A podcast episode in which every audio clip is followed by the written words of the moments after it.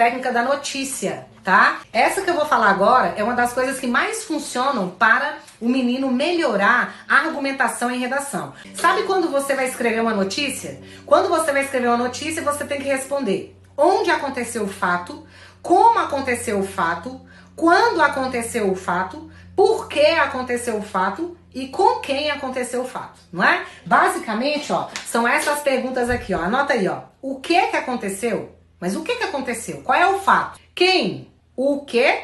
Quem? Mas quando? Onde? E como foi isso? Então, ó, o que? Quem? Quando? Onde? Como? Você tá vendo que são as perguntas que você responderia para escrever uma notícia? Por isso que ela chama estratégia da notícia. Então, ó, quando você estudar um conteúdo, como é que você faz? Na verdade, você faz assim. Como ela exige um esforço muito grande do seu cérebro, você não tem noção de quantas áreas você vai estimular ao mesmo tempo, tá? Quantas áreas você vai evoluir muito na sua capacidade de responder questões discursivas e vai evoluir muito na sua redação também tá? Então você pega o conteúdo, você estuda o conteúdo. Quando você terminou de estudar o conteúdo, aí você vem. Mas o que foi? O que é? Eu estou estudando sobre o que?